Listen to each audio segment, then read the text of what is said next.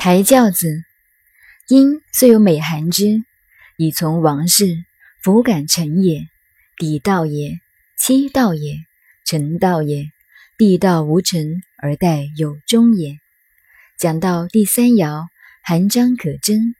刚才我的解释也是根据孔子这个观念来的。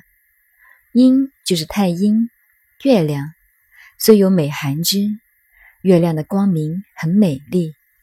人文方面，以从王事就是成道，为人臣的福感成也。成功不必在我，真正的大臣要做到成功不在我，这是成道，是地道，是天地的法则。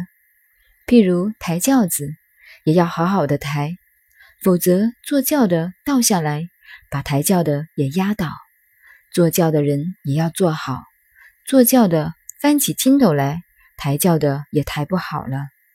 所以在什么地位就干什么事，这是天地的法则。妻道也，等于当太太的一定要管好丈夫，让丈夫都听话。这太太做的就太没味道了。做太太听丈夫的才有味道。地道无成而待有终也。地道本身无成。